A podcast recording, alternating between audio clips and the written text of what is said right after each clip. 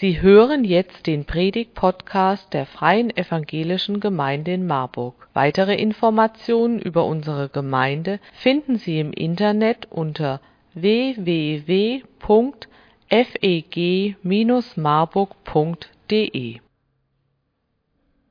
Erinnert ihr euch daran, dass es früher im Pass so eine Bemerkung gab, unveränderliche Kennzeichen? Ich habe mir einen, meinen neuen Pass reingeholt, steht da gar nicht mehr drin. Bei vielen Leuten stand überhaupt auch keine unveränderlichen Kennzeichen. Bei mir stand drin Narbe am linken Knie. Wer die nachher nochmal sehen will, dann. Also damit bin ich unverwechselbar für mein ganzes Leben. Gibt es das bei Gemeinden eigentlich auch? Etwas, an dem man uns als Gemeinde erkennen kann, als freie evangelische Gemeinde in Marburg? Unser Gemeindehaus vielleicht, wofür wir gerade eben gesammelt haben? Das ist doch was ganz Besonderes in dieser Stadt. Oder unser Logo? Wie sollen andere Menschen uns erkennen? Meine frühere Gemeinde in Freudenberg im Siegerland hat sich vor einigen Jahren ein Leitbild gegeben. Da gab es einen ganzen Prozess und anschließend kam so eine Formulierung heraus, ein Leitbild. So wollen wir sein, heißt das. Das soll uns prägen für die nächste Zeit. Dieses Leitbild hat einen tollen Anfang, wie ich finde. Ich lese ihn mal vor. Unsere Gemeinde ist für alle Menschen ein offenes und freundliches Zuhause, in dem Gottes Liebe erfahrbar wird. Super Sache. Könnte das auch für uns hier gelten? Ich glaube schon. Und das wäre schön. Aber nicht nur Gemeinden geben sich Leitbilder, das machen auch Wirtschaftsunternehmen. Sie fragen sich nämlich, mit welcher Strategie können wir nicht nur am Markt überleben, sondern in Zukunft wachsen? Es ist manchmal bemerkenswert, was dann dabei herauskommt, wenn sich Wirtschaftsunternehmen ein klares Profil geben. Interessanterweise wird das ja heute nicht in dem Wort, deutschen Wort Leitbild benannt, sondern mit dem englischen Mission Statement. Tatsächlich. Firmen oder Organisationen geben sich ein Mission Statement, also eine Art Missionsaussage. Und da sind wir schon ganz nah auch an Gemeinden wieder dran, die ja auch eine Mission haben. Und ich glaube, wir können eine ganze Menge davon lernen, wie sich Unternehmen ein Mission oder welche Mission Statements sich Unternehmen geben. Zum Beispiel von dem Unternehmen Starbucks.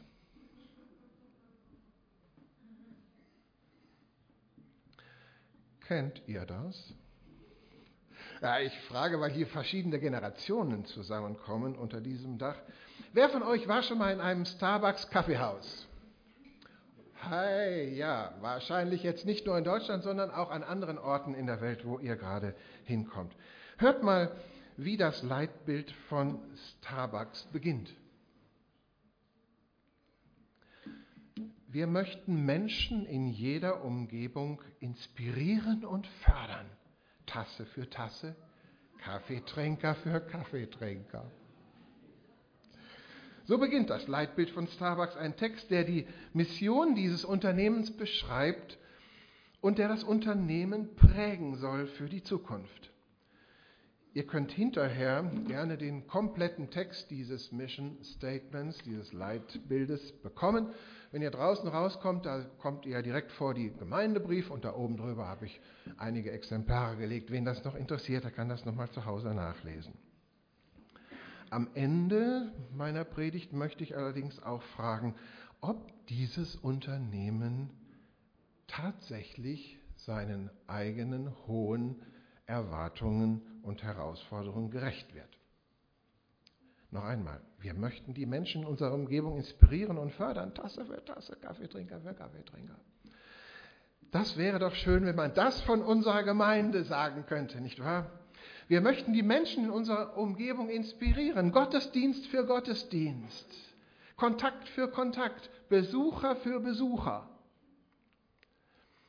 Nein, nicht nur Gemeindeglieder, sondern alle Menschen in unserer Umgebung möchten wir so ansprechen.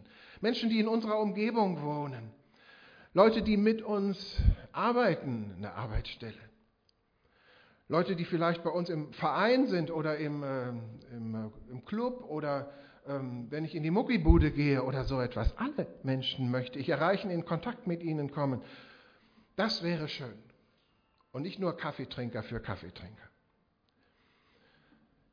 Bei uns in der Gemeinde geht es ja nicht nur um einen Moment des Kaffeetrinkens, das auch hinterher. Es geht um unser ganzes Leben.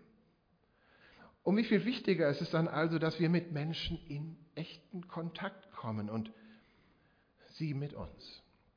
Im Leitbild von Starbucks gibt es dann ausformuliert sechs Bereiche und bei jedem einzelnen Bereich können wir uns als Gemeinde eine gehörige Scheibe abschneiden, meine ich. Vier dieser Bereiche möchte ich in dieser Predigt gerne euch zeigen und dann fragen, hm, und wir? Erstens, unser Kaffee, sagt Starbucks. Ich lese mal eben, was die dazu sagen. Qualität steht im Mittelpunkt. Das war schon immer so und wird auch so bleiben. Wir kümmern uns um den nachhaltigen Anbau und gerechten Handel der feinsten Kaffeebohnen. Der Rohstoff ist also ganz wichtig, nicht wahr? Mit minderwertigen Bohnen kannst du keinen guten Kaffee kochen. Unter schlechten Arbeitsbedingungen kann man kein gutes Ergebnis erzielen, bei Starbucks nicht und in der Gemeinde erst recht nicht. Also ihr Lieben, als Christen haben wir einen absoluten Premium-Rohstoff, die beste Botschaft aller Zeiten für alle Welt. Die gute Nachricht von Jesus Christus ist lebensentscheidend für jeden Menschen und sogar überlebenswichtig für unsere Welt, besonders in unserer Generation. Gott hat es bei diesem Rohstoff an nichts fehlen lassen. Was er uns schenkt, oder besser gesagt, wen er uns geschenkt hat, nämlich den Retter Jesus Christus, das ist allerfeinste Bohne. Unübertroffene Qualität. Es ist eine geballte Ladung Liebe für uns Menschen, die wir ohne ihn verloren gehen müssten. Der Apostel Paulus schrieb es einmal so an seinen Mitarbeiter Titus. Die Güte Gottes unseres Retters und die Liebe zu uns Menschen sind in Jesus sichtbar geworden. Das ist unser Rohstoff.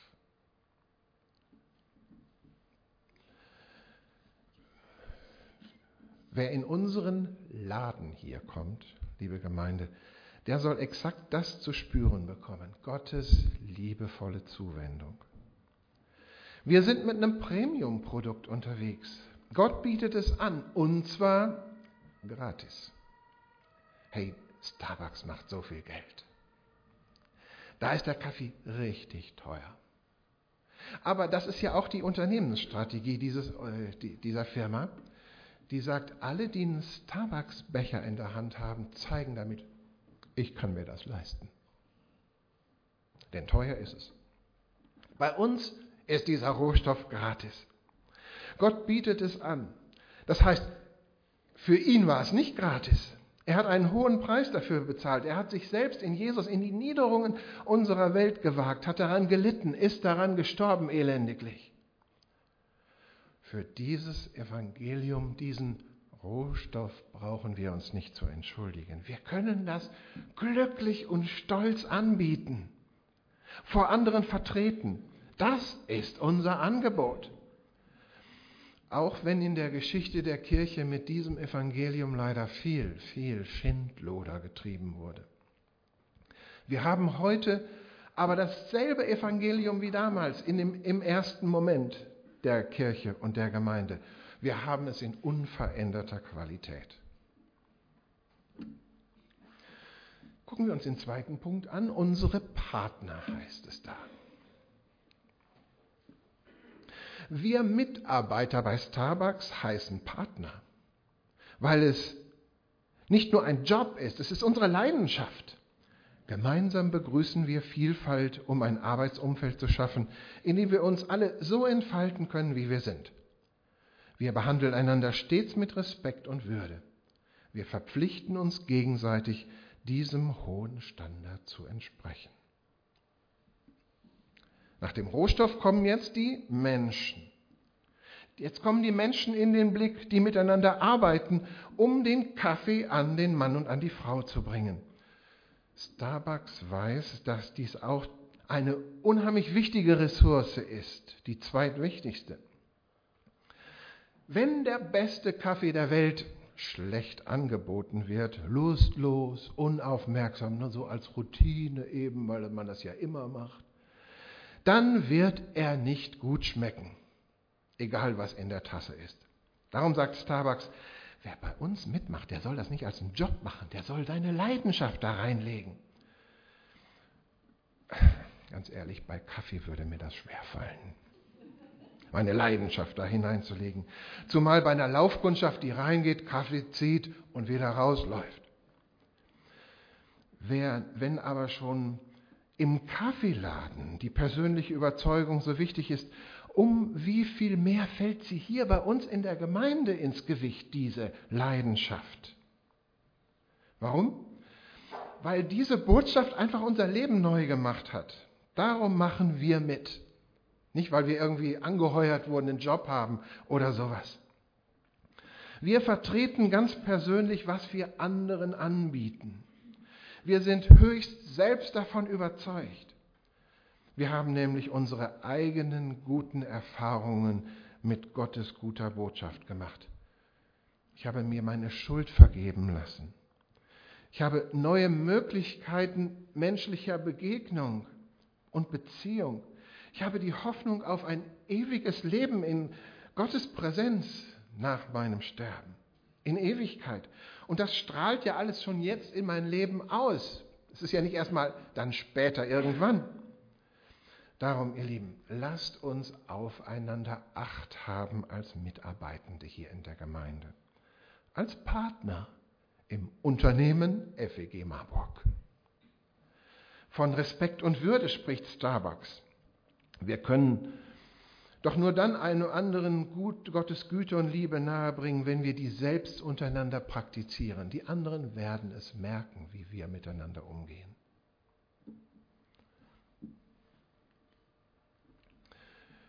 Drittens spricht das Mission Statement über unsere Gäste.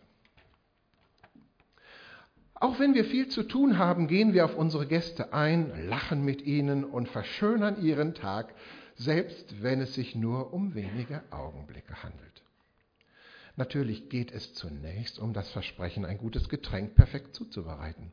Doch unsere Arbeit reicht weit darüber hinaus. Es geht im Wesentlichen um zwischenmenschliche Beziehungen. Starbucks will auf seine Gäste eingehen. Darum reden sie ihre Gäste immer mit Vornamen an. Man bestellt einen Kaffee, der wird dann gemacht und dann rufen sie, äh, Jürgen, und dann weißt du, du bist gemeint und hörst deinen Namen. Es geht im Wesentlichen also um zwischenmenschliche Beziehungen, schreiben und sagen sie. Und ich dachte immer, Starbucks wollte Kaffee verkaufen. Das wollen sie tatsächlich, aber sie wissen sehr wohl, dass auf Dauer die Kasse erst dann stimmt, wenn die Gäste innerlich zufrieden sind. Denn dann kommen sie gerne wieder immer wieder und immer wieder in jeder Stadt, in, dem man, in der man mal so durchschlendert. Ach, da ist ja Starbucks.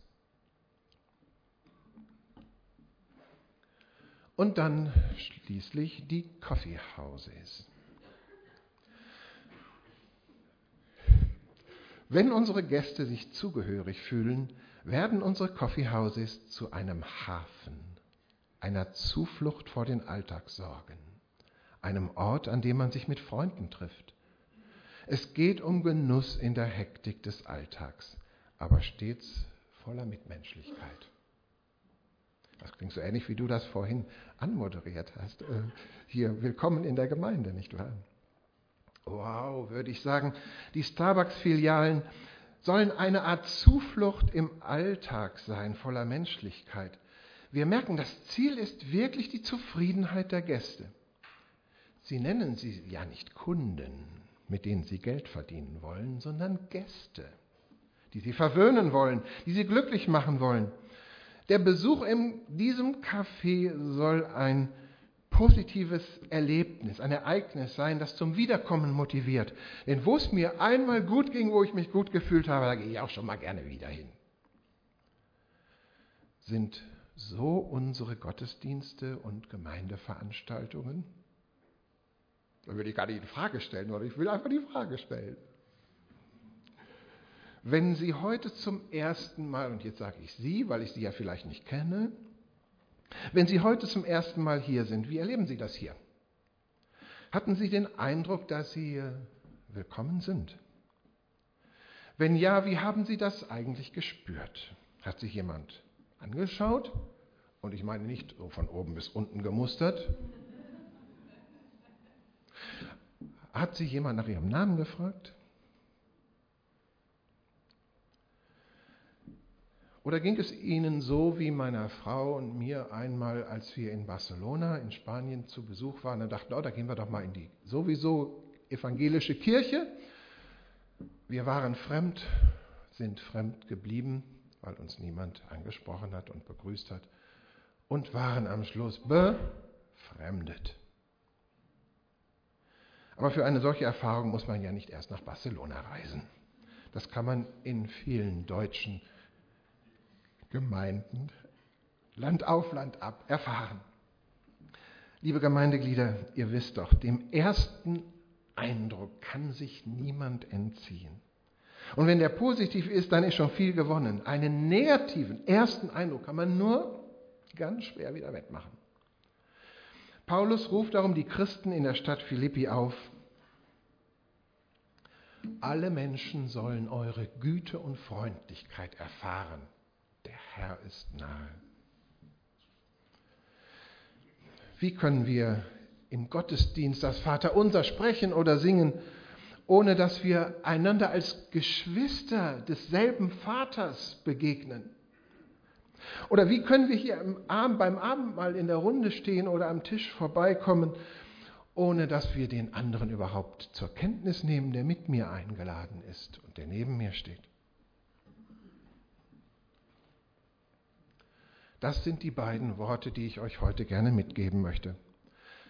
Das erste Zitat von Paulus im Titusbrief zeigt uns Gottes Güte und Menschenfreundlichkeit. Das zweite Zitat vom selben Apostel im Philipperbrief zeigt uns die Folge daraus. Was entsteht denn daraus, wenn man Gottes Güte hautnah erfahren hat? Wenn wir dieser Güte begegnet sind, dann sollen wir sie auch weitergeben. Stichwort Menschenfreundlichkeit diese Menschenfreundlichkeit nicht nur denen vermitteln, die schon immer dabei sind, sondern die neu kommen. Und zwar auch nicht nur durch diejenigen, die hier vorne den Gottesdienst moderieren oder so, oder ähm, die an dem Tisch stehen im Foyer und sagen, ähm, ja, ich stehe hier für die, die neu sind, die können sich da was abholen und das ist der Kontakt. Oder die Person, die an der Tür steht und die Hand mir entgegenstreckt und guten Tag sagt. Und bei dieser Person, die da steht, muss ich immer an die Frühzeit dieser Gemeinde denken und an Willi Ludwig. Vielleicht kennen einige ältere Willi Ludwig noch, der diese Gabe hatte, an der Tür zu stehen und die Leute einfach spüren zu lassen, dass sie willkommen sind, mit seinem Gesichtsausdruck, mit seinem Händedruck. Nein, das sind nicht nur diese Einzelnen, das ist jede und jeder von euch. Wir gemeinsam sollen die Güte Gottes verkörpern. Darum die Frage, Frag dich mal. Empfindest du dich als Mitgastgeber unserer Gottesdienste oder als Besucher?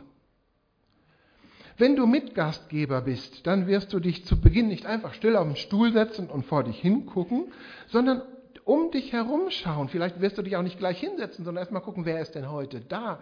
Wirst den einen oder anderen begrüßen, möglichst mit Namen. Und auch am Ende wirst du vielleicht nicht gleich rausstürzen, sondern die Treppe runtergehen und mal gucken, mit wem du in Kontakt kommen kannst, wem du einen guten Wunsch auf den Weg geben kannst in die neue Woche. Natürlich müssen wir uns dabei nicht überfordern. Wir sind ja keine überschwänglichen US-Amerikaner. Oh, nice to meet you. Oh, wow. Äh, da denkt man immer, die haben die ganzen Jahrzeh letzten Jahrzehnte auf dich gewartet. Und jetzt bist du endlich da und die sind glücklich. Aber wir müssen auch nicht diese kühlschrankfrostigen evangelikalen Spanier sein. Wenigstens diejenigen, die wir in Barcelona erlebt haben. Wir müssen uns auch nicht genötigt fühlen, sofort tiefgründige geistliche Gespräche zu führen. Aber hey, wenn wir einander wahrnehmen, persönlich wahrnehmen, dann ergeben sich daraus manchmal tatsächlich solche Gespräche. Habe ich schon ein paar Mal erlebt. Es mag sein allerdings, dass du dabei über deinen Schatten springen musst. Auf Menschen zugehen, offen und freundlich, das fällt nicht jedem so leicht. Aber warum überlegst du dir nicht mal vorher eine Einstiegsfrage? Ganz was Einfaches. Dann könnte es gelingen.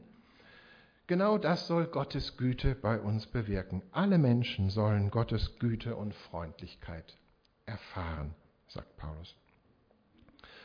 Nochmal, wie kommen Menschen eigentlich zum Glauben an Jesus Christus?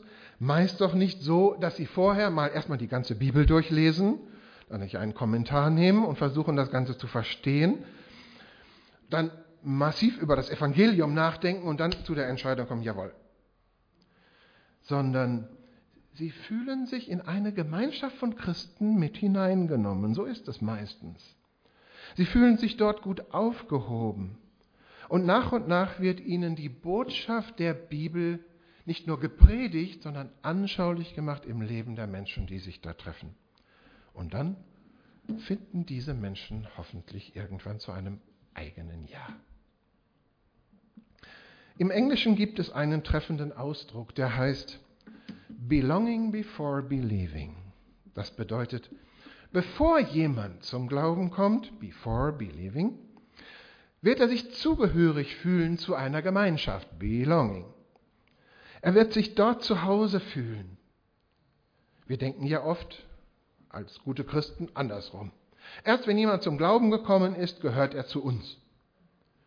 Ich glaube, Gott möchte eine Gemeinde sozusagen als, als Blumentopf haben, wo Menschen wachsen können im Glauben und zu ihm hin reifen können. Da kommt übrigens unser Glaubenskurs Spur 8 ins Spiel, wo wir eben schon mal die Folie gesehen haben mit diesem Himmelskreuz. Hey, in knapp drei Wochen ist das soweit. Wen habt ihr im Blick? Wen bringt ihr mit? Das ist eine ganz tolle Gelegenheit, mal gute Gastgeber zu sein für Zeitgenossen, die am Glauben interessiert sind. Jetzt heißt es einladen und selbst mitkommen. Am Schluss aber, liebe Gemeinde, noch ein großes Aber. Was aber ist, wenn der eigene hohe Anspruch nicht erreicht wird, wenn die Realität anders ist als das Ideal, wenn das Leitbild zu einem Leitbild mit D wird, ein Leidensbild? Das Unternehmen Starbucks ist ja kein Geheimnis, hat viele Kritiker. Und die werfen ihm vor, dass sie weit hinter ihrem Leitbild zurückbleiben, dass sie ihre Mitarbeitenden nicht fair behandeln, die dürfen sich gar nicht in der Gewerkschaft äh, verbinden, dass sie ein Monopol von Kaffeeläden in Städten anstreben, dass sie ihre Lieferanten, die Kaffeebauer, nicht gerecht entlohnen. Und ich könnte diese Liste bestimmt auch ganz lange weiterführen. Es gibt ganz viele Kritikpunkte. Wer will, googelt das bitte mal. Starbucks Kritik. Wahrscheinlich stimmen ja viele Vorwürfe. Ich kann das nicht genau nachprüfen, doch eins weiß ich. Auch die christliche Kirche auch die christlichen Gemeinden bleiben oft weit hinter ihrem hohen Anspruch zurück. Darum melden sich doch so viele Zeitgenossen von diesem Laden ab, meiden unsere Türen. Viele Menschen treten aus aus den evangelischen Landeskirchen, aus der katholischen Kirche, oft aus Enttäuschung und Protest. Was nicht heißt, dass deshalb die Freikirchen wunderbar wachsen. Die stagnieren in der Statistik auch oder schrumpfen. die Menschen kaufen uns weithin unser Premium-Produkt nicht mehr ab. Ja, wir haben vielfach versagt, auch wir, nicht nur Starbucks. Schluss nur diese Frage, wie sollen wir darauf reagieren? Ich denke, erstens anerkennen, dass es tatsächlich so ist. Wir sind nicht immer so diese Tollen. Ja, wir haben einen hohen Anspruch und ein tolles Evangelium, aber wir sind nicht die Tollen. Darum reagieren wir aber nicht mit Rückzug und wollen diesen Laden hier möglichst lange am Laufen halten, sondern wir machen weiter mit einer erneuerten Motivation und Überzeugung, dass Gottes Güte und Menschenfreundlichkeit so authentisch wie möglich in dieser Gemeinde wiedergespiegelt wird unter uns. Daran sollen die Menschen unsere Gemeinde erkennen können. Sind Sie dabei? Seid ihr dabei? Ich wünsche allen miteinander ein fröhliches Kaffeetrinken. Das ist gar nicht mehr so lange hin. Es gibt aber keinen Starbucks-Kaffee, sondern was anderes. Amen. Lasst uns noch einen Moment Stille halten, kurz mal darüber nachdenken, was mir daran wichtig geworden ist. Und dann bete ich noch kurz mit uns.